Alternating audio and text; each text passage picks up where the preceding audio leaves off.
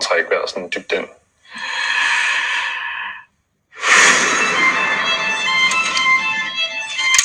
Hvad betyder ordet hjem for dig? Hjem er noget, som er trygt. Kaboul, les attaques des Moudjahidines repris.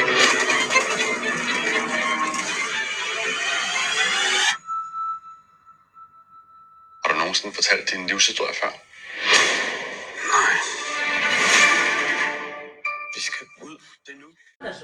关系。我觉得你从你的可以从你的绘画美学的角度来讲它的，对，这个是你很独特的一点，就是我们可能做影评什么的，但是没有学美术这种经历，对，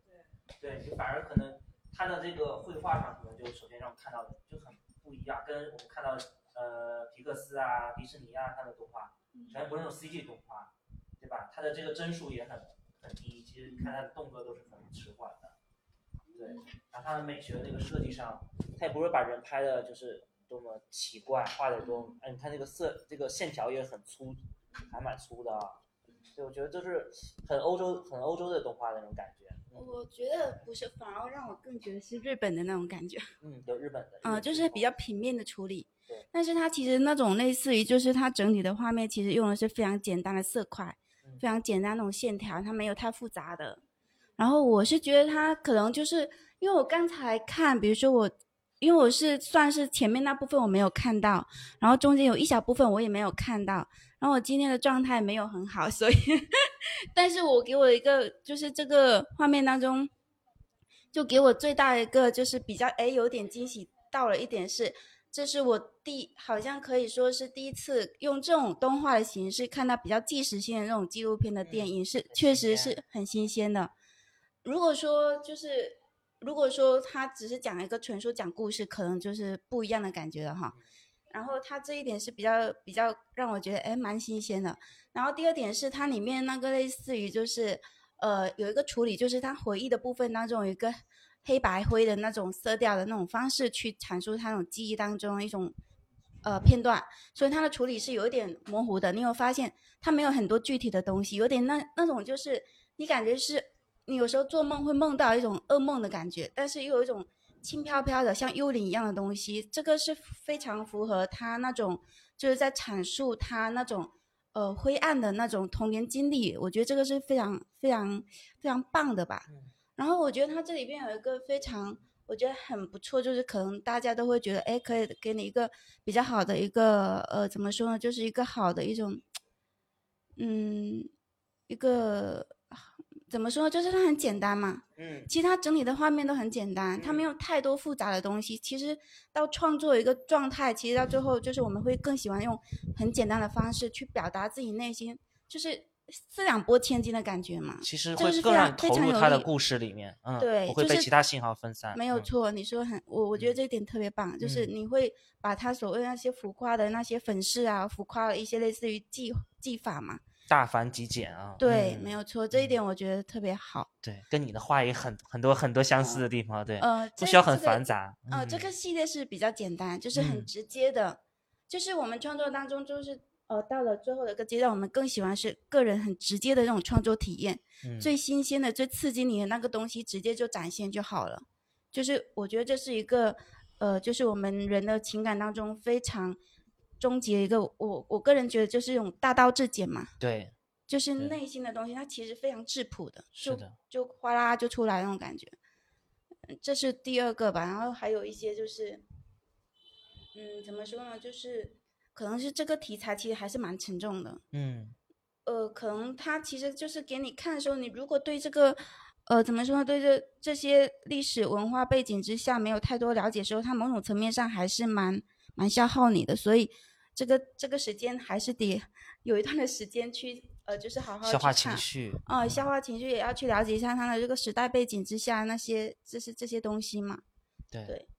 其实刚才老师说了一点，我是觉得像现在，呃，其实世界上有有有可以分成动画这个角度啊，呃，比较有名的一个是像美国好莱坞的这样的迪士尼、皮克斯他们这样的一个 CG 动画，对，几乎是拟真到这个纤维啊、皮肤啊都可以跟真的一样了那种感觉啊，非常真。还有一种是你刚才说的日本的宫崎骏啊、新海新新海呃新海诚啊，或者是呃大有克洋什么的那些，就他。但是我觉得这个片子为什么说它是欧洲动画，还和日本动画不一样？日本动画还是更精致很多，它的所有的对它的画风什么的还是非常精致的日漫风。但其实它这个是非常典型的欧洲动画，对它有一些。不是那么协调的，不是不一定，就是人物都一定非常精美精致，对。但是它有自己的独特的那个绘画的这个语言和风格，对，让我觉得很漂亮的，嗯。但是它整个画面那种处理方式，我会觉得还蛮接近，就是有日本动漫里面那种，就是一些。就是比如说扁平化的那种处理对，因为其实这是传统的动画，动画其实传统是这样的，对，再也没有就是所谓的二维、三二维那种哎，可以说早期的扁平嘛，扁平其实有点还很有点像那种手绘书啊什么那种哎，绘本的那种感觉，绘本风的，嗯嗯。这位同学看两遍了，可以跟我们聊一聊，对，一定是很喜欢啊。听友是吗？嗯，对哦，我们的听友对，一开始也是因为一个金鸡电影节才加到 Tommy 的那个粉丝群里去。对电影的话，是这两年会有比较多的兴趣。我刚刚也是在等那个老师 Q 我。请请请问怎么称呼你呢？德意志啊，可以吗？可以吗？可以。是因为因为金鸡，然后进到了。金鸡的那个对是二节目吗？二零年那一期金鸡你们聊天的那个节目，所以才知道的黑熊电台这个播客。那不是有我录的吗？哦，对对对，我记得。你在哪听到的？小宇宙。哦，是侮辱侮辱。然后，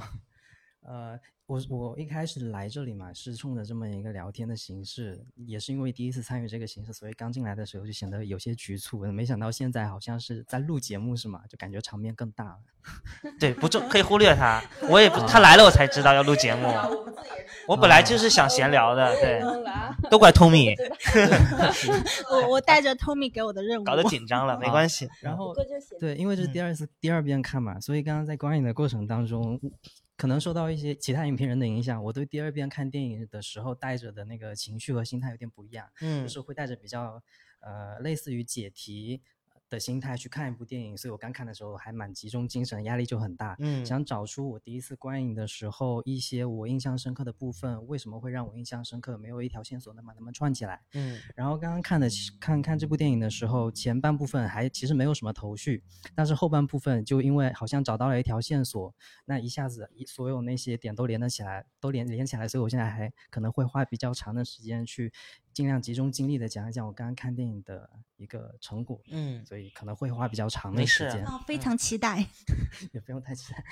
啊，就是呃，我比较关注这个电影的部分是在两个点嘛，就这个电影，一个是它那个标题叫《逃亡》，还有一个是这部电影全部都是由那个被采访对象一个叙述者的完来完成的，所以那个通篇视角几乎都是固定在他一个人身上，除了有一些部分，比如说。关于他那两个姐妹逃亡的时候是有插入一些想象的，其实他看不到的那个段落嘛。嗯，那集中在逃亡和这个叙述者这两个重点上，我就在想，这个叙述者就逃亡这件事情会有几个层次的理解。当然，一开始最直接的逃亡就是身体上面因为政治压力、呃生命压力或者一些各种各样的压力，被迫的要在国境之间进行迁徙。他哥哥嘛，因为要害怕被害害害怕被抓去当兵，所以害怕被抓去当兵，所以第一次逃了，他也逃成功了。然后后来全家人先是逃到莫斯科，然后后来又去各个国家之间辗转，过程当中是因为是常常要经历被动的逃亡，这是一方面最潜在的逃亡。然后肉体的逃亡，嗯，对。第二个是他们在一些城市暂时安稳住脚跟之后，虽然没有大范围的移动了，但是在身体上面。会有一些不自由的部分，比如说他们在家里看电视不能发出声音，不然警察会过来；在街上遇到警察，然后对他们呃进行一些呃迷迷对盘盘问，然后实际上是偷偷搜刮他们自己的钱财嘛。这个时候他们也无力去反抗，这也是一种逃避。然后在包括他们在森林当中偷渡。越偷渡的时候也不能出声，要尽量把光线啊、声音啊都压到最低。这几次的逃亡其实会慢慢形成、塑造他的一种性格，就是他精神上面，即使会在，即使是到后期一个比较安稳的环境里面，也会倾向于在各种重要的事情上面选择回避，然后所以这个就是精神上面的回避了，就是他对于他自己的这些经历说和不说，这对他来说是一个很严重，是很是一个很重要的选择。嗯所以第二个部分是在城市当中面对警察或者一些外来人我的眼光或者询问的时候的一种一种一种躲避、闪躲、躲藏，还有一种第三种就是对他自己而言，说或者不说，回避还是主动去做一些什么。然后我我觉得这第三个部分是贯穿在他一路以来的这个行动线里面的。像我第一次看这部电影的时候，有几个点很深刻，就是关于他那个在森林当中偷渡的时候，在那个船舱底下船只进水了，他不是有在想一个问题吗？就说如果如果我们这些人全部都要被冲到水中，他是要先救自己的母亲，还是要嗯先救自己的哥哥？即便他不会游泳，他甚至也没能力去救去救，但是他想到这个问题了。我觉得这个和他自己。因为精神上面的说或或者不说，而呃，因为精神上面，因为在身体上面的反复的回避、逃避而形成的精神上面的回避倾向是有关系的。他一开始在进入到那个船舱之前，注意到有个老太太，可能对于这一行人来说是一个阻力、一个障碍，然后再加上前面那个小朋友，那两个人可以看作是比他更弱的人。然后他们两个都在这个偷渡的过程当中遇到了一些阻力，然后他那个时候说了一句：“我的母亲也那么老了，那怎么办呢？”我觉得那个担忧是从那个时候就开始的，他就担心之后如果要做出一个选择，要不要嗯做出一个选择，就是面对他母亲的一些窘境，我是要选择救母亲还是救救哥哥的这个情况，一直是有隐隐的担心的。所以到后面那个情况真的有可能出现的时候，他脑子里就会脑子里就会蹦出这个想法，他害怕去做这个决定。然后这是一个印象比较深刻的地方。然后第二个是说，在那个麦当劳第一次入住进，在第一次在那个莫斯科开业的时候，他们两个也是遇到了那个俄罗斯的警察。然后后来呢，他不是被带到了那个小巷里面，在一辆车上，他们看见那个即将要被俄罗斯警察做一些很过分的行径的嗯时候，他们他他他他也选择嗯没有做什么嘛。其实这个也是某种程度上有一定程度人之常情，因为那个时候他有力去反抗。但是重要的是，他在后来采访的时候对这件事情极为在意，因为那个也是一个很重要的时刻，他可以去做些什么，但是却没有做。他成为一开始沉默的帮是凶啊对，一开嗯始是想象当中可能要面临一个抉择，他想象当中的那个抉择，他可能自己有一个决定或者没有决定，这不重要，但那个抉择的时刻对于他来说很重要。然后莫斯科那一次抉择的时刻也对他印象很深刻，这个就是两次他或许能够主动去做一些什么的时候却没有做，然后再往后，呃，我我之前看豆瓣影评里面，蛮多人提到说他最后在那个一个比较安稳的环境里面去跟自己的家里人出柜，然后最后他的家人带他去那个酒吧里面，给他提供了一种呃信任，让他去好好的玩一把。那个时候很多人都挺受到感动的，我第一次看的时候也是。然后我这次在想，为什么会那么容易受到感？为什么那一段会那么打动人？因为那个是我从影片从头到尾看下来说，第一次他真正去做了一个什么，主动去说一些什么，而且并没有招来一些负面的情绪或压力，反而是得到了一些信任、一些安全、一些安宁，所以那一段还挺打动人的。但是这一份安宁并没有持续到最后，因为他一开始说了，在影片的前半部分，他提到他在跟他过去的那个男朋友、前男友相处的时候，他有试图说把自己过去的这一些隐藏在心里的事情去去跟他讲，但是他那个男朋友却用。就会偶尔会用，经常在吵架的时候会拿这件事情来威胁他。累了对，所以他本来在那次酒吧当中学到的一些向自己爱的人去敞开一些心扉，或许会得到一些安宁和保护，却在那一次和男朋友的相处过程当中又击碎了这么一种幻想，所以他说和不说这个问题在她那还是犹豫摇摆不定的，以至于她跟她这个现男友。在这个影片开始之前，不是有一件事情吗？他本来要去，她可能收到了那个美国一个学校的 offer，要去邀邀请她聘请去当博士后，她甚至都没有先跟她男朋友说，她是先跟这个采访者说的。她也害怕主动的去跟他们的朋友说些什么，让自己生活有一个重大的转变，会招来什么她担心的一些事情发生。所以我看到她在说和不说这件事情当中，处处发生一些阻力或者说意外的好处。这个线在他自己的人生上面看来是是固定的，是一个长久的对他来说的问题。然后最奇怪的是，这么一个习惯于躲避、闪避的人，这一次选择或者说之前他不是有在那个潜艇上面看见大看见大家的镜头，他会选择他他会倾向于说感到羞耻，而不是求救。在对镜头有羞耻有闪避的这么一个人，最后选择在这个纪录片在这个采访者面前敞开心扉的去说自己所有从小到大遇到的这些经历，他他这个可能对他来说是一个极为重要的决定。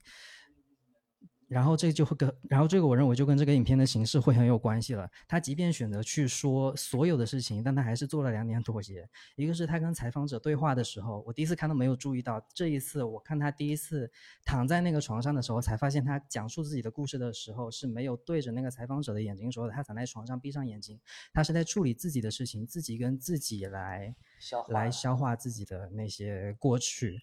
这是一点妥协，第二点妥协就很重要了，就是这个纪录片加动画的形式，既是一种展现，但同时又是一种保护。有了这一层保护之后，他才敢去说这些事情。在这一点上，我在我看来，记录和动画的形式是和这个主题、这个叙述者、这个当事人他自己的心路历程是吻合的，是加分的。对，这这就这一条线是我在第二次观影的时候有稍微试图把它理清楚，而且在我看来好像也理得通的这么一条思路。然后另外。就还有两个比较有趣的点，就是呃，他们一家人之所以逃亡，当然是因为发生在冷战时期美苏的时候，美苏边境、美苏美苏夹缝之间的一些压力，驱使他们到另外一个更安全的地方去，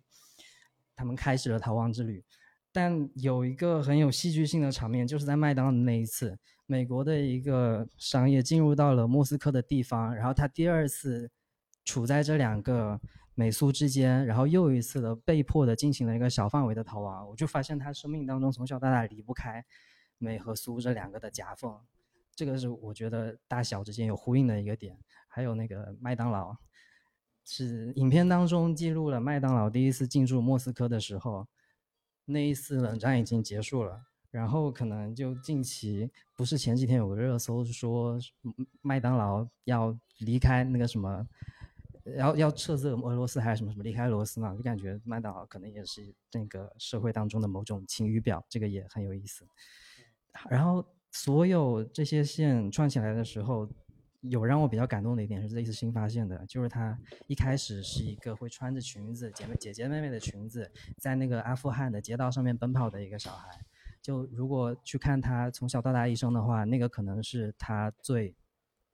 最所谓不知者无畏的时候了，那个时候是他最自由的时候了，所以他幻想，他回忆当时那一段场景的时候，呃，动画里面显示出来的画面是那些人都对他报以和善的笑，但是其实结合阿富汗的那个文化环境，其实不见得大家对他的眼神是那么和善和友好友好的，但是在他的回忆当中却是一个不错的时光。所以这个可能是跟后来他从小到大一次一次的反抗、一次次的那个躲避、逃亡过程当中学会的那么一种精神上面的压抑有关系。这么一相对比，可能会显得儿时的那种回忆特别美好。对。而且我发现他母亲其实是相当沉默的。他母亲怕水，但在船舱里面他一句话都没有说。觉得他自己的这种习惯性的回避，可能也会跟也是受到母亲的一种影响。对对，大大概是这样。一个主线和一些散点，是的，我觉得你讲的很好，尤其是麦当劳对麦当劳的那个解读，对，是一个美国企业和苏联的这个东西，我觉得就是人活在这个在这个时代里面，永远是逃不开这个时代的，我们的命运其实都跟这个时代绑定的，嗯嗯，对，其实我们我们虽然可能对移民这个。难民这个题材，其实这这是在欧洲非常盛行的一个题材，嗯。嗯，然后现在是你如果关注欧世界电影的话，当代电影很多都在关注，呃，难民和移民这个题材，但是我们可能感受不深，因为我没有这种体验，对，但是但是你说的这种，他是在这种每个人每个人在自己的时代下，其实我们都都有不同的我们的转折，我们的生活有不同的转折，对吧？主厨有什么？嗯，这部电影对我来说比较沉重。我在看的过程当中，其实就是一度的落泪。然后我看过类似的这种电影，可能有两三部。呃，其中动画形式有一个我不太记得名字，就是一个小女孩。动画形式讲了一个小女孩，从她的视觉、她的眼光里面来看，就是也是涉及到这种。比较比较残酷的，也是个动画片，哎，也是个动画片，对，嗯，我忘记名字。然后还有就是，嗯，因为因为它会涉及到一些比较沉重的话题，那些话题我通过其他的途径，例如说电影，例如说有听别的播客，例如说啊、有看一些书，然后都能涉及到窥探到里面的一些内容。话，呃，我会从中透露透，从中会窥探到，觉得这个主人公他有一个非常幸福的家庭，然后你看他有细节的描写，然后爸爸在就是爸爸在就是被带走之前，然后跟妈妈的一个交代，然后两个人拥抱，然后就是诶还有个手表，把手表送给妈妈，然后那个手表后来给到那个主人公，呃，就是家庭的比较比较温馨。然后另外还有就是，你看他们家已经那么那么糟糕了，然后哥哥，然后为了就是应该是大哥吧，然后为了把呃妈妈、姐姐或者他们就是送到另外一个地方去，然后跟他女朋友在一起十年，都就是想要小孩，但是都一直想要小孩，但是不敢要小孩，一直在存钱，然后自己那么努力工作，工工工那个工资应该也不是很多，对不对？然后要存多少多少美元呢？多少多少钱，也是蛮大的一个这种，就是觉得他们家。家的关系是很好的，很温馨的，然后兄弟姐妹是非常恩爱的。为什么我要提这个点呢？是因为我看到的，就是我知道的很多很多家庭，就是像大家庭，像他这个第主人公，我不知道多少个兄弟姐妹，可能数一下，可能六个或者是有六个还是七个什么。然后我知道的是，我们乡下那边可能有很多兄弟姐妹这种的，嗯，只有极少数人的兄弟姐妹关系是很好的。大部分的兄弟姐妹关系都不是那么友善，所以我觉得这种家庭的温馨，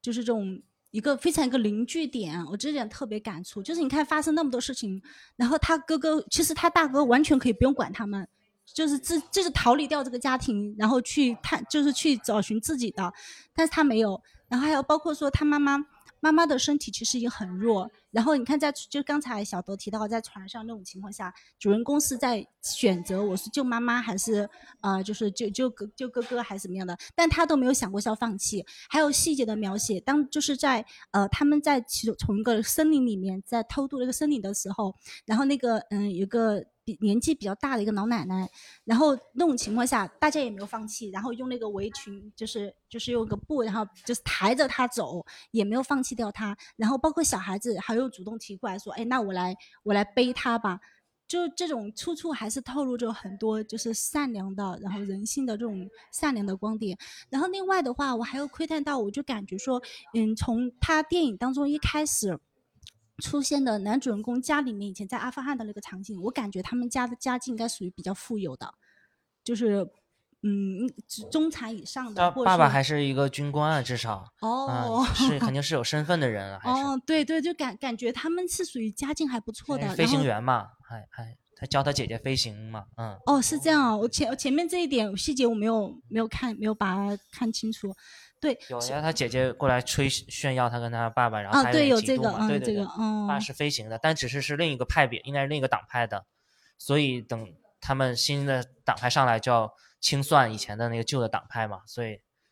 是这样的。哦，所以我觉得他们理解的对对对，然后他们就是家境还不错，然后父母对他子女的这个教育，我觉得就是嗯。不不一定说是从知识文化水平的教育来说，因为他在一直在逃离的过程当中，其实并没有怎么上学，并没有怎么读书。但是从他的那种就是教他的可能是为人处事或者是啊、情感方面的那种教育，我觉得说做的很成功的。这个家整个家里面哥哥姐姐、妈妈什么的都是相亲相爱的，然后相互为对方付出，然后一起共同努力去做什么什么事情。然后还有就是最后的时候，因为一开始，嗯，一开始就男主人公他就讲了一个故事，讲讲讲，然后对对话嘛，然后采访人都问到他，突然采访说，哎，你姐姐妈妈都活着？因为我在看的过程当中，我也以为他姐姐妈妈就是兄弟姐妹都都可能发生各种意外，我一直在等那个意外到底是什么意外。然后到底是什么点儿？然后姐姐啊、呃姐姐们，然后哥哥们就是出现什么意外了？我一直在等那个点。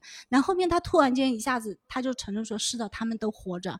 然后哎，我就觉得哎奇怪了，那为什么前面又说他们都不在了呢？然后看到最后的时候，结局就揭晓了为什么他要这样说，因为就是他为了去到那个新的国家能够生存下来，然后别人告诉他说你必须要这么这么说，然后他就不断的给自己洗脑。就是把那个编的故事，把它把认定成那个故事就是真的了，就是把洗脑洗多了，自己就是根深蒂固认为那个就是真实的故事，我就是那样一个身份，我就是做了那些经历，然后我的姐姐姐姐们，然后我的哥哥们可能就我们全家就是不在了，然后长期处于这种不断的呃精神压力，因为在不断的奔波过程当中，然后精神是高度紧紧张的，然后他又不断的这样给自己洗脑，然后内心的话就真的就是真的，我觉得他，我相信他后面可能真的是接受了这个事实，我就是就是就是一个人，然后但是最后最后的最后，然后他又跟那个采访者就是。就是透露了这个事情之后，然后最后的电影最后，我觉得可以用另外一个词叫和解，啊、但是他在跟自己的这个所有的经历，从一开始逃，从最开始自己的祖国开始逃亡到一个国家，来到另一个国家，怎么整个经历，然后做一个和解，这是第一面。第二面就是他对自己就是啊、可能他是一个同性恋者，也在做一个和解，因为他有说过话，他说在阿富汗是没有同性恋的，大家根本不知道怎么描述这个。然后他到了一个新的国家，然后他第一次向家人坦白的时候，我也非常意外，他哥哥直接就开着车带他去。我当时第一反应是他哥哥是不是带他去个红灯区，就类似于去找一个女性，然后来来试探一下，或者来发泄一下，或者接触一下，因为他姐姐对，因为他姐姐有说你是有没有跟女孩交往过，接触一下。这个电影它有很多出人意料的地方，是不在你的预料之内的。而生活也是这样的，它不是完全是你按照你预想去走的对。而且他哥哥还跟他说了一句话，他说我我们早就知道，嗯但我有点看不懂，他为什么早就知道？他们接触时间是很少的呀，他怎么就早就知道了？他小时候家里那个房间上面挂的都是男星的照片，对，有些有些时候是有一些默契的，兄弟之间可能也有默契，而且他一直不找女朋友，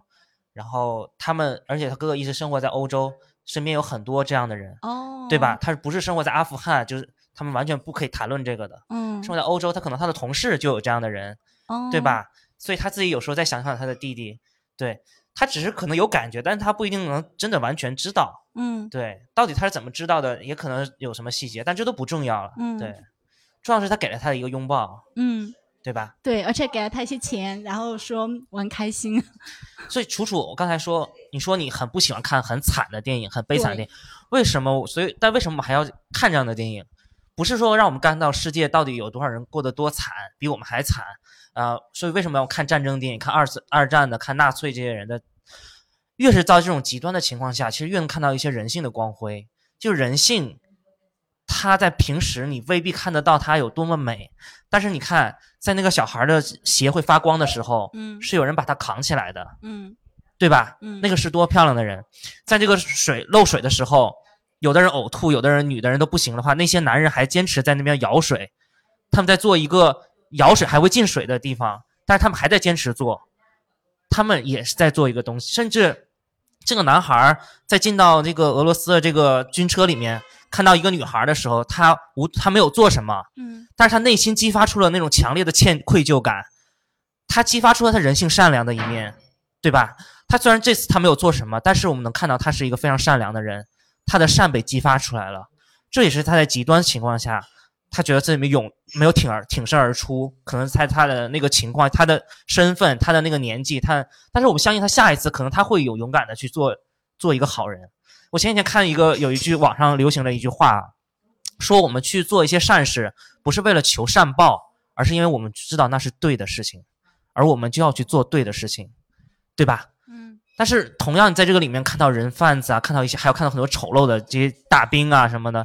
对吧？他们丑陋的一面，所以我们看了这样的电影，我觉得是为了激发出每个人更善良的一面。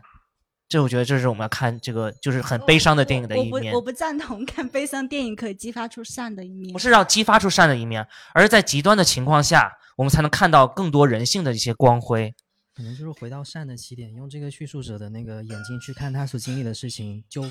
通过理解，然后慢慢学习。这对对理解，反正我认为是善的起点啊。那理解就要通过其他人的视角去看，所以这是从他的经历当中去像我们看，就像我们看《圣诞。快乐》、看二战的电影，对吧？我们看到很多战争电影里面有很多德军，最后他对犹太人是有有有突然就会把他们放走，在他们能力范围之内，就是会像钢琴家，都会有一些让你非常感动的地方，因为在他当时的身份下，他可能是要把他杀死，但是他没有那么做，这就是人性在那个极端的情况下做出不同选择。这才是我们看的这个，就是有时候我们看的这些悲惨的电影，它不一定一定给我们带来悲惨的感觉，而是有的时候我觉得应该可以看，能看到很多力有力量的地方，感动的点肯定不一定是，呃，不是不是悲惨的地方，对，不而是悲惨的地方，而是有很多有力量的地方对，透露出了像我哭的点，也不是他们遇到悲惨的过程我哭的点就是在于说我非常感动他们一家人，非常的团结，团结非常温馨。对我感动这就是你刚才，其实你刚才说的一点，我也很同意，就是有有些家庭它是可以同甘，同甘但是不一定可以共苦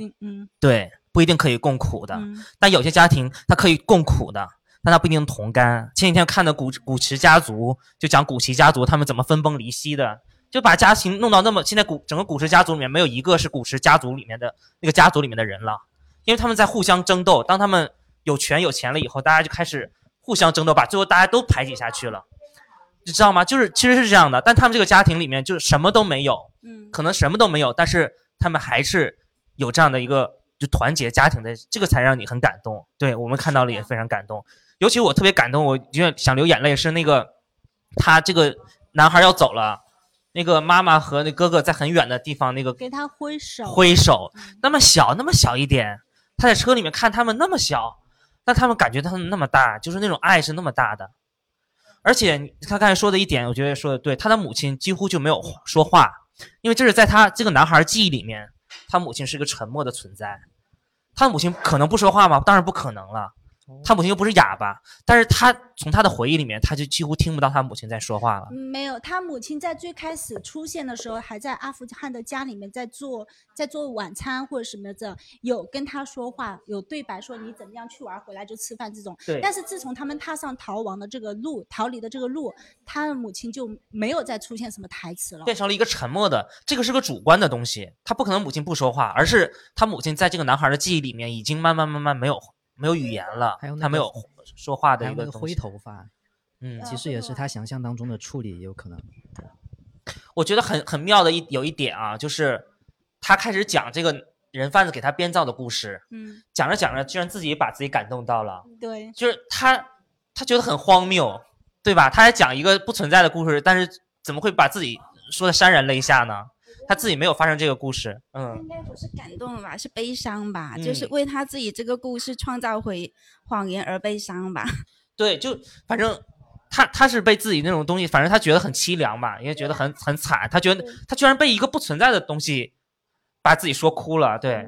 我觉得这个就太太妙了，太妙了。这个就是真的，你只有真的处在那个处有过这种经历的人，他才会有这种这种说法，我们才真的会相信他。对，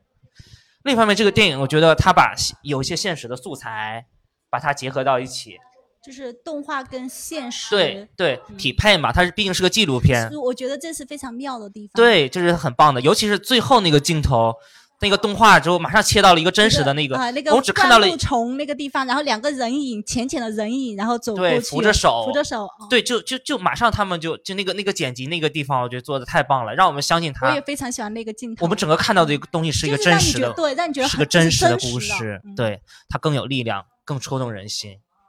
我其实一开始看这部电影的时候，看到前面大概十几分钟的时候，我脑海里面想说，为什么要是动画的形式，而不把它拍成真人的形式？我觉得不真人的形式不是会更画面感会更好、更冲击一些，然后人物的那种细节表情更冲击一些。但是当我看到最后的时候，我就知道了，它一定是要有动画的形式，可能会更好的诠释他主人公的这个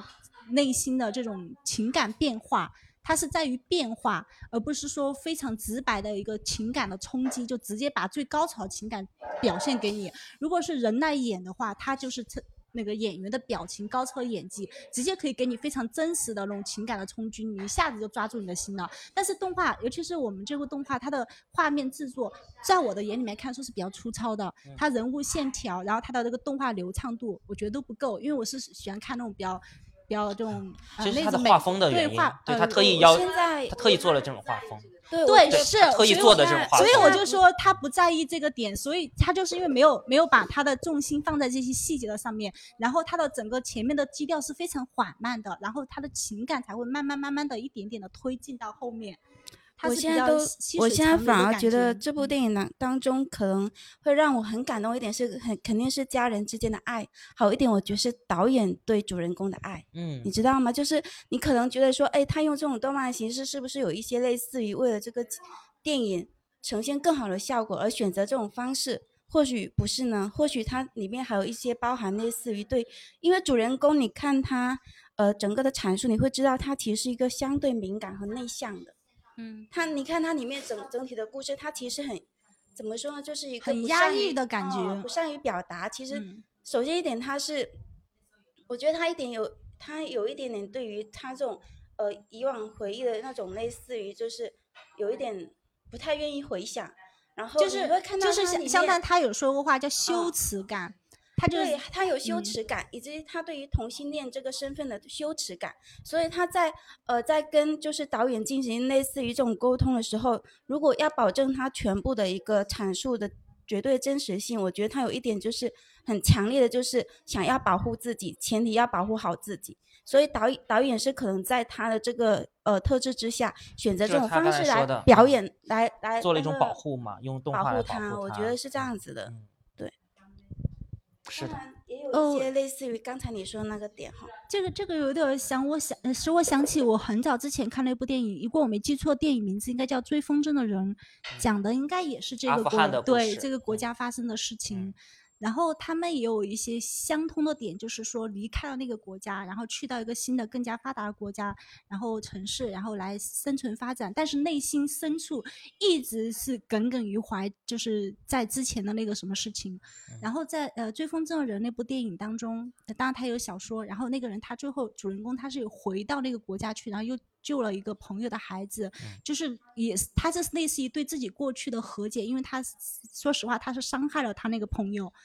嗯、然后那这部电影的话呢，他这个我们的男主人公他。嗯，虽然电影的最后没有讲到他回到那个国家去，但是就是他最后，你看最后的后面比较后面的镜头，就是他在那个机场，然后有一个人在前面等着他，然后那一刻走过去，他走过去，两个人哈见面或者怎么样，然后到最后最后的镜头，就是我跟那个阿西都非常喜欢的一个现实跟动画的一个切换的一个灌木丛，然后两个人背影，然后走过去，有有点像拥抱那种镜头一样的，然后就是我觉得就是到和解，他就内心深处跟自己过去所有的这一切的经历做一个和解，然后他才能呃进行到下一步。下一步的生活当中，才会有这部我们今天看到这部电影的诞生，他才会愿意说把这些所有的事情讲出来。而且他还有说到，就是有有一句也是独白，就是说他的兄弟姐妹们散布在欧洲各个地方，是的，就没有办法，没有办法聚到一起，对，但是他们就没有办法，没有退路，这就没有退路，他们只能选择在里面漂泊，在集装箱里漂泊，对吧？甚至被闷死，被水淹死，因为这是他们求生，他们在求生，这是完全不一样的，对吧？我们只是想过更好的物质生活，而他们是想要生活下去，嗯，所以这才是我觉得这个这是一点，嗯，大方来聊一聊嘛，对。大方也可以讲讲。嗯，我觉得我跟大家都一样吧，就是第一次，就是他哥哥带他去夜店的时候，那个很触动你对嗯我们，也就是很触动那嗯个触动我的点，就是嗯被理解。是的就是作为家庭，然后作为他们那种家庭，他们那种背景被理解的这个东西，对我来说是非常嗯感动吧。就是反而我去想，如果他留在阿富汗，阿富汗没有战争，对他去暴露自己的这种对性向，对对可能他绝对不会达到这种效果，是，他对吧？是面对的是一个畸形的世界。对他不可能遇到自己的爱人，跟爱人过一生，对他可能走的是一个同样凄惨的一条路，对同样没有办法活下去的一条路。这种背景下，就是这么混乱，或者说他经历了这么多的这种背景下，然后我就相对比我们现在的生活，我们是安逸、衣食无忧的，嗯但是我们的家庭问题其实是非常严重的。我们上一辈跟现在这一辈的思想，包括在很多很细微的嗯处事上面，就是对都没有办法达成共识，所以这个就是在那一刻，我会觉得说。嗯 哇，我我就很难想象，我以为他哥带他去干嘛？对对，我也我想让他把他很很凶，对对，所以我才说这个电影看让你看完是觉得很有温暖的地方的，也有力量给你力量的地方的。然后到后面尾段的时候，我会觉得说，嗯，就是其实他已经演完了，然后在就是那个片尾片尾曲出来的时候，我那个时候才是就是有点 hold 不住的那种。我我我的感觉是，嗯，就是他其实相对进入到一个嗯日常的生活，对我们来说是相对来说日常的生活了吧，可以算是生活了。但是就是觉得说这一切多么的来之不易，就是一个人他要他要背负这么多，他才能拥有一个正常的生活。嗯，就是这个就很很感动，而且会觉得说，嗯，真的不是所有的东西都是那么理所当然，跟那么的，嗯，对，就不是那么理所当然的，就是相对比自己的生活困境，对之类的这种。里面有一点我看大家都没有提，就是他跟那个小男孩共用一个耳机的那段，对吧？嗯，然后其实那个其实是他很美好的一个青春回忆。而且那小男孩把他脖子上的对金链子送他重点，我们重点我要后面要说的那个，就是他们是他是对他有爱慕的，就那么短的情情况下，因为他们是一起经历了这个东西，一起经历了逃亡，嗯。所以他一定会对他有这种更强烈的依赖感。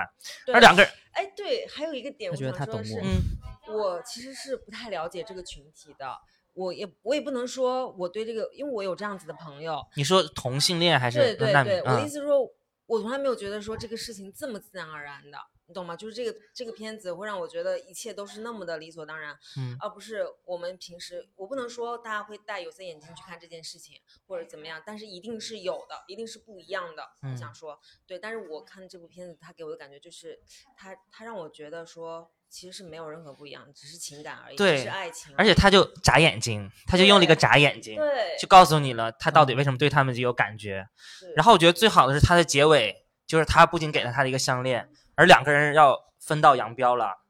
他们也可能此生就再也见不到了。对啊，就是我们萍嗯水相逢，但是一起经历一个非常重要的事情，逃一起去活下来。然后两个人去到不同的国家，也可能此生再也不见不到，也可能有缘分，他们可能再见到，就嗯就觉得就从此就分开了，啊，就江湖再见了，就从此江湖相忘。但是我给你留下了一个这个东西，他一直带着的，嗯，对吧？嗯他那个金项链，他一直带着的，这个嗯这个细节一直都有，是的，他一直带着，说明这个人对他多么重要。但是我们只是，我只跟他相处两天，对，这但是他为数不多的温暖了，在那个时候，是的，对，跟他共用一个耳机，甚至想去摸他的手什么。那那个人给他他一个力量。你想，如果他孤单一个人在那个车上，他感受一定不是这样的。对，那个男人反而男孩儿给他很多，他在那边到到一个新的地方的一种力量。嗯，是，你有什么说的吗？快一起举话筒。嗯，对，呃就刚刚不是提到关于这个影片展现他同性情节的段落嘛？然后我觉得这个动画在表现上面有一个挺挺有趣的地方，就一开始他的呃。一开始他们的生活即将要发生变故的时候，他和他的哥哥在那个阳台上面放风筝，风筝断了线之后，他去到那两个姐姐交换卡牌的地方，嗯梳头，然后看着那一张重复的卡牌上面他喜欢的那个男星向他 wink 了一下，对吧？那一段我是觉得很可爱的，然后是用动画用画面来表现他和他自己的这个同性关系的一个启启蒙阶段的一个不错的表现方式，也很也很也很可爱，很萌。对呀、这么早吗？我一直在有他电影里他说他五六岁岁，前面就啊说五六岁，他海报上那个人跟他眨眼睛，电视里面那个人跟他眨，他好几眨了好几次眼睛。对，然后还有刚刚我瞄到这个电影又放到他们那一群人从游艇上面一个漏水的游艇上面跑上甲板的时候，旁边经过了一个挪威的巨轮嘛，嗯，他们看见巨轮之后，第一反应是求救。然后我刚刚注意到那个细节，游轮它嘟嘟嘟了几声，那个声音完全就盖过他们的求救声。嗯然后再结合到后面他们拿着照片去，我拿着那个相机，开着闪光灯，面无表情的去注视凝视的底下这一帮难民的时候，我会觉得这个世界的这一帮人的残忍也是通过这个视听来展现的，展现的不错。对他那那个电影视听，他用大和小，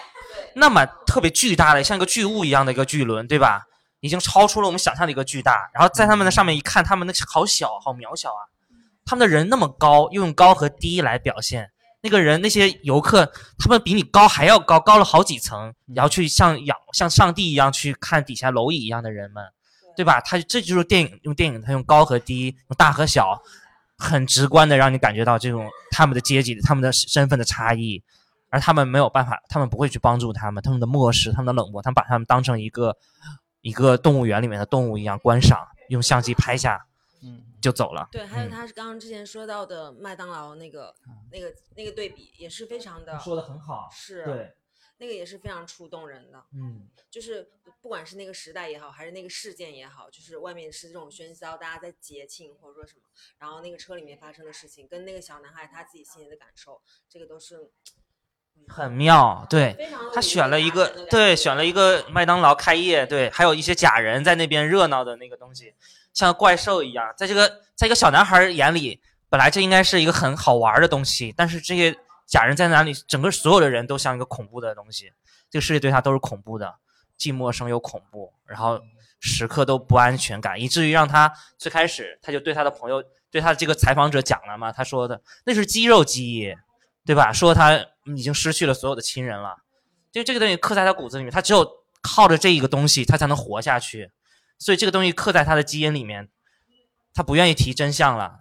对，这也令这也很荒谬的地方。哎，我想说一个，其实就是说，嗯，比如说那些大的事件，还有那些外部因素，其实对他们传达的都不是善意，就是他们所嗯经历的这些都是不好的事情，甚至都很糟糕。但是就是在一些很细小的地方，比如说跟他一起嗯，就是偷渡走的时候，那个小男孩，包括他的家庭给他这些温暖，嗯，哎，我想说，事情总是这样子的吗？还是说就是？就我我我有点不太理解，就是世界对你来说都是糟糕的，但是嗯，人跟人之间细微的相处之处又有那么一些小的嗯温暖你的东西。我意思是说，都是这样子的世界都是这样的，是吧？都是呃总总体是糟糕，然后细节给你温暖。这个这个你不是有个很经典经典的台词吗？那个这个杀手不太冷里面那个小女孩对对着莱昂说是。呃，只有小的时候才会这么惨吗？对，这么坏吗？对，不是世界都是这么坏的。对，就是每个人就是能不能遇遇到的东西，对吧？每个人遇到的东西，你就是每个人运命中遭能不能遭遇的东西，对吧？他虽然遭遇到了这些东西，但他也遇到了爱呀，也遇到了感动，爱真的对，是太重要给他的有给他爱的人，是对，我觉得就是他也亲情也好，爱情也好，真的是有对，他也看到了那个，尤其我刚才看到他们逃难的时候，那个小男孩的脚是发红光的，让我想起来那个，呃，那个里面那个穿红衣服的那个小女孩，那个辛德勒名单里面的那个东西，嗯，对吧？但是有人把他扛起来，他哥哥，那个是是好像是他哥哥，是他对把他扛起来。他看到他，他就学到了东西，对吧？他学到了这个人性的善善意，对，这些东西都是慢慢让他成为他，他成为一个什么样的人？他没有成为一个人贩子，成为一个恶的人，对。对这个东西应该也是来源于他自己的家庭，因为他的家家庭实在是太温暖、太有爱了。如果嗯没有这个东西，其实是非常难支撑他的。对，因为他看到他姐，他的他的哥哥就有个芬兰的人还这么去帮助，你想他跟哥哥多少年不见了，其实没有什么感情了，已经对。就是他哥哥完全可以不用管他们，但这是他哥哥，这是种责任感，对，嗯这是种责任感。有的时候不是说呃一定有感情我才要做什么，而是说我身为家里的长子，我要为父母做什么，或者我我要承受恩情，父母的恩情，我要去做什么东西。对，这是一个人的本性，对，是人的本性。我觉得这就是父母教育的好呀，就是父嗯母从小从小给孩子的灌输的这种。对，一个是教育，我觉得还有一点是，真是人的，也是一个人的本性。对对对，你想他在跟父母相处的时间也并没有很几年，其实他就出去了，嗯对吧？他出去了，那你这个人在怎么不断的成长的过程当中，就人会变成不同的人，但是要做一个善良的人，这可能是要做一个有担当的人，这是他的，这是他哥哥的选择。嗯，他哥哥可以选择跟一个芬兰女友去过一个可能看起来更幸福的生活，对吧？这人就是不断的做选择，但他那样可能会良心不安。他没有去救那个车上的那个女孩，他是这他做出了他的选择，但是他当下我们也可以理解的选择，但是他也会良心不安，对吧？他做了这个选择，他就会良心不安，所以他宁可去做一个更艰难的选择。我们人就是在不断做选择的，嗯。所以有爱，就反正就是这种家庭的温暖，或者这种就是爱，在自己的生命中其实是非常非常可贵的东西，或者说它是非常非常重要的。因为我自己对，嗯没有。我最近在思考，我现在觉得，我突然间发现，爱是爱是非常应该说是非常重要的事情。而且很珍贵的东西，很珍贵，嗯。这也是我这几天在 感慨的事情。对嗯，是的，所以但是还是要相信，要相信自己，要给给别人的爱，给别人善意，对然后也是自己也会得到相应的。对啊，就像那个男孩给了他一个金项链，对，可能他也没有觉得怎样，但是这个可能支撑着他，在新的一个陌生的国度走下去。他可能带着这个项链，他就觉得有力量。你我们素昧平生，萍水相逢，你就能把一个我看起来很贵重的东西交给我，对吧？就是不一定是贵重的吧，但是只是说在他看来不不是，我不是说那种贵，不是那种贵重，对，因为在那个那种情况下，可能对他是有意义的或者怎样的，对他一直带在身上的嘛。但至少给了他之后，他觉得就有意义了，因为他们其实只是相认识两天，我们只认识两天，对，就这些东西都是别人给他的爱，然后他把这个爱可能再赐予其他的人，重新敞开自己的心扉。嗯，我一直不不赞同这个东西是跟家庭教育有关，就是他成为这样的一个人，一定是跟他父母的教育是，因为他刚才一直说他母亲是个沉默的存在。其实他没错，他是沉默存在，是因为他嗯印象当中他母亲在后面，他明踏踏踏上逃亡的路了，他母亲没有怎么说话。不是没有说话，而是其实在很多关键的时刻，他母亲并没有出面，做出一些有助于他的选择，他的帮助。他母亲那个就比如说孩子，那个孩子小朋友有红红色的那个鞋，嗯，他母亲没有说什么。那他如果如果时候已经整个状态都不对了呀。所以所以我才说，就是说在这个男孩的记忆里，其实他母亲并没有起到很什么。特别好的对他的教育作用，如果有，他一定会在这里面显示出来。所以这个是我对，所以我才说，其实他的我们不一定，我觉得很多人就是不一定就是父母的教育的问题。我只能说从我自己的角度，我觉得我觉得我爸是一个很好的人，但是我不觉得我爸是因为我爷爷和呃可能跟我奶奶教育有关系，但是不觉得是我爷爷他们的一些一定是父母的教育问题，因为他首先我觉得他就是一个很好的人，他是个善良的人，对，这是个本性问题，就是所以你一直强调这个父母的教育。我反而觉得是不蛮少的，因为他跟他父亲就接触的也不多，然后然后他母亲在后面就几乎就是一个一直生病，然后一直过敏，就是其实是一个有点累赘的存在了，对，而且他们都在担忧自己的命运，他们肯定互相是有爱的，但是他的父母也不一定有多高的文化或者教育有多么的出色，然后他的表现出来的也没有说就一定有非常担非常完美，就一定非常担当的，就是英雄救美啊去出色，也没有做什么。所以我觉得也不一定要神话什么什么，把他就是一定英雄化了，这个人就非常英雄，非常不容易。我觉得就是每个人都是在艰难的这种蝼蚁一样的这种现实当中去努力的去生存而已。对我觉得也不一定要一定要说把他们神话，说父母教育非常好，所以他们才一家这么有爱。只是说大家一定要抱团取暖，有可能是这种。我在国外，像在丹麦，或者说像在斯德哥尔摩那种城市，他们是如果你努力做事情，他哥哥也就是做。清洁工而已。对。就你努力做事情，你是可以有一些对对，因为他们那种国家的相对的福利各方面。因为我觉得是抱团取暖，人总是不能孤单的。你没有亲人，你还有朋友，要么我们就跟朋友一起，对吧？要么他哥哥帮助他的弟弟什么的，其实也是希望他们互相，不是说很有利益的关系啊，但是也是希望他以后有一天，对吧？弟弟可以互相帮助，因为亲人才是这个世界上可能有血缘关系的存在。对，我觉得不一定就一定是父母教育的，一定要怎样？但是我觉得像这种事情，比如说一家人之后，比如说你确实遇到一个大的事情，有能力者的人他会承担更大的责任，这没有太多那种类似于说我我为了得到什么，对对对，我觉得这是人的天性，你知道吗？就是他做的时候不一定有想着这个，但是假如他有什么难的时候，别人也会帮助他。对，这就是他做的时候不一定要这么想。对，这就是爱非常，我觉得非常美好的一件事情。不求回报。真的，我没有那么多，就是比如说刚好，比如说你们这三这个一家人遇到了一个磨难，那父亲又不在，那妈妈确实肯定就是体又体弱多病，然后又没什么，其实他妈妈也没有。整个家庭就是哥哥就只能哥哥。他妈妈就本身看起来就不是个非常有担当、非常有就是拿得起放得下、很厉害的一个女人，对吧？对我们也不对，我们也不需要强调她一定有就是。就一定很厉害。这种纪录片，比如说不管是战争啊、种族歧视，或者类似于像难民这种题材，我觉得有很大一点是应该去让我们就是现当代这些人去反思。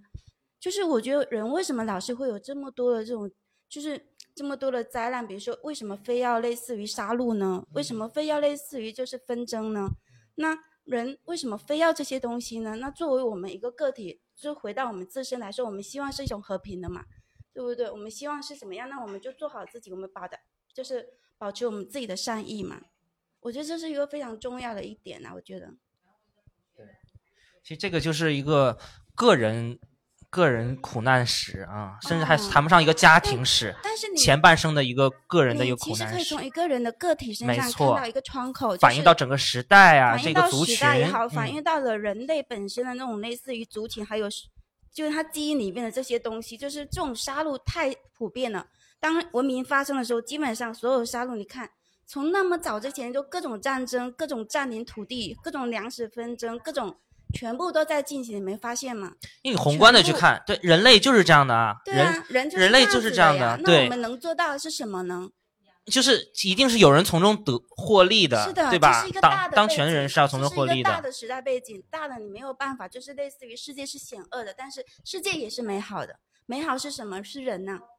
人也有美好的东西嘛。所以不是有一些鸡汤的话嘛？一个嗯一粒沙嘛，落到每个人头上就是一个山嘛，对对啊，就是一座山，对对他们只是可能随随便做了一个决策，但落到每个人头上，那就是大山，他就是他前半生的苦难。是的。嗯，但是你会发现，整个就是你说整个就是文明或者整个类似于就是它会一直推进推进，就是因为有了这些类似于就是比如说我们这些呃艺术创作者对他类似于反思，反思，对，对他进行类似于我呈现了这个，我就算没有表达太多的东西，我就呈现了这个事件本身。那接下来看的这些人就应该有一个类似于反思，反思之后他就会推进嘛。我觉得这是一个非常就是艺术非常大的一个魅力嘛。对，就可能看的人也是本身也是很善良的，可能该看的人他不一定会看。但是像这个片子得到奥斯卡，刚才我说错了啊，三项褒奖：外语片、纪录片、动画片。对，嗯那你看它的题材，如果只看题材的话，哎，难民，哇，这个好，当下好热门啊，同性。对吧？同性恋这个又很热门，其实就有人说啊，这个片子好政治正确，对吧？但不是这样的。就这种片子，我觉得它不是很多，而是太少了，一样还是太少了。嗯永远都是太少了。像你刚才说，你看的，甚至还是只是数得过来的啊几个追风筝的人。其实我还看了很多阿富汗的电影，《依依惜别》，还有那个导演今年去年也一系别我看过，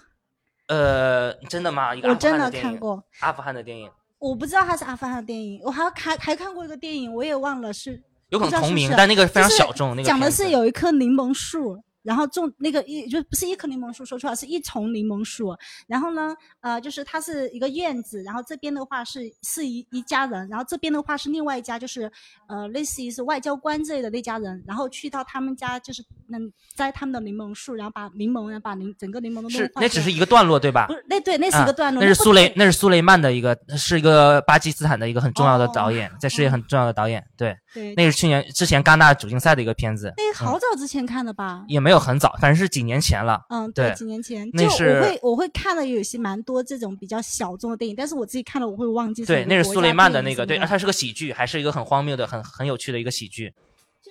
它前面的背景音乐也都是非常低沉的那种背景音乐，但是他到后面慢慢就是从他跟那个小那个小男孩两个人踏上坐上那个车，然后听上那个音乐，他的开始基调就开始变了，开始有点变得慢慢有点稍微明快起来，然后就是插的那首歌曲叫《Take On Way》还是什么的，对对，嗯。今年去年那个金鸡放了一个叫《逆于圣水》，不知道看没看一个阿富汗的电影，我因为钱包的关系没有看，没来得及看那么多。对对，那 那个那个片子也是个阿富汗那个难民的，他们逃难的，也是到那个他们中途转途到伊朗的。哦，对，我还觉得这个片子对他们中间有一个翻译是伊朗的翻译，其实他是感觉到不被尊重，他们在他们西方人眼里，你们都是一样的人，啊，就像别人觉得我们东方人、中国人对韩国人、日本人都是一样的。其实，但是我出去其实觉得被冒犯的。如果有人说你是日本人，对吧？他们其实他觉得他们其实他们语言也是还是有很多不一样的地方，所以他沟通起来也很困难。嗯，但在他们眼里，他们可能也找不到阿富汗会阿富汗语的，这个他们尽可尽所能找到了一个伊朗的翻译了。其实看起来已经很努力了，对。但是其实他觉得，嗯，确实在那里面不要谈何尊重了，对。但是他确实感觉到国家还是相对比较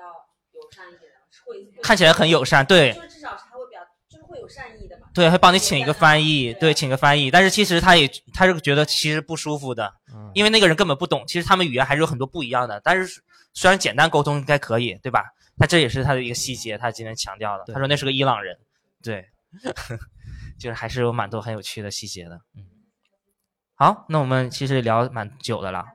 大方也可以下班了，九点二十五。对我十点，然后明天还有一场，你们要来吗？有机会可以再来聊一聊明天的电影。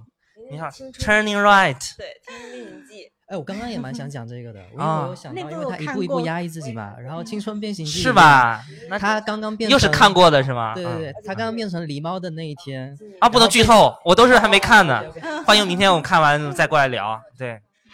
好，那就这样吧。好，谢谢谢谢。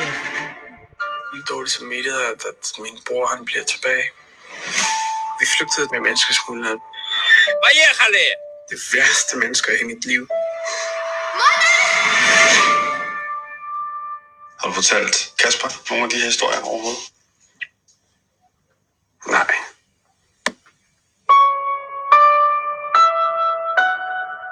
Det tager tid at stole på folk.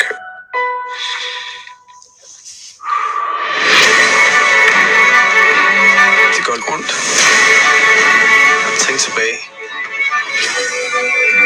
altså det er min fortid, og det jeg har ikke flygtet fra det, og jeg har heller ikke lyst.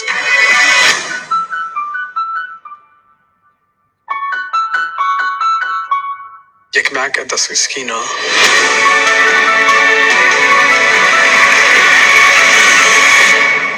Der starter jo min historie.